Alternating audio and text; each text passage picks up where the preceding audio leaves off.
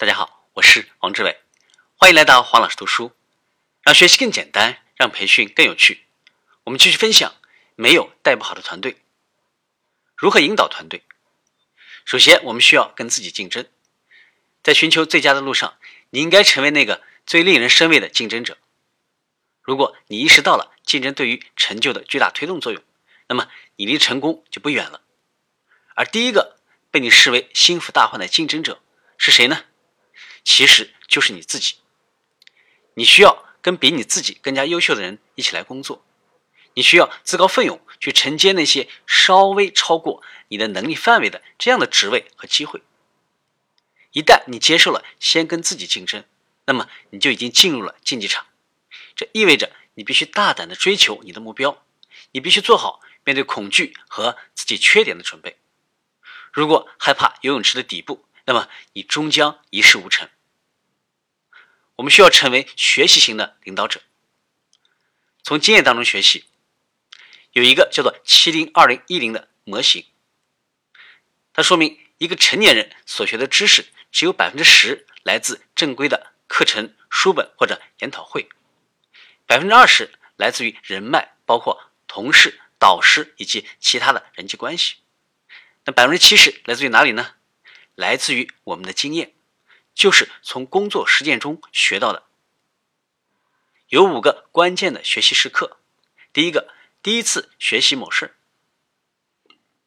第二个，当你想要学习更多的时候；第三个，当你想要记住或者应用的时候；第四个，当事情改变的时候；第五个，当事情出错的时候。我们要充分掌握学习的灵活性。要善于把点连成线，把看起来不相关的信息联系在一起，并且呢合成提炼出重要的见解。使用更多的方法来进行学习，对新的事物保持好奇心，对歧义更加的宽容，善于倾听等等。寻找你自己的声音，你的工作应该和你的声音是一致的。你的声音是什么？就是你对世界做出的独一无二的贡献。这其中包含了四个元素：你真正擅长什么？你喜欢做的事情是什么？你发现哪里有空缺需要填补？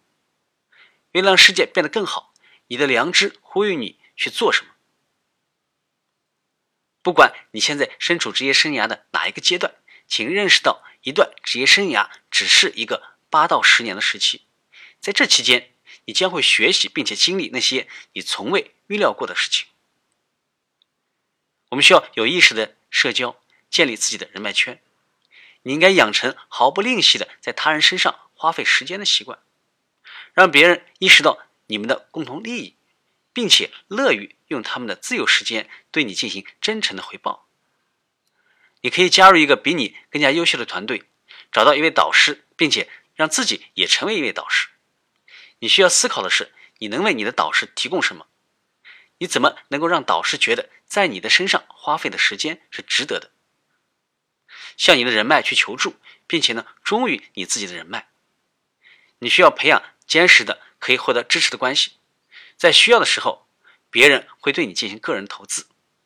当别人求助于你的时候，你又有能力提供帮助的时候，你必须去做。今天的分享就是这样，请关注我们的微信号“黄老师读书”。每周你都将收到黄老师读书的文字版本以及其他精彩内容，让您花更少的时间收获更大的价值。谢谢。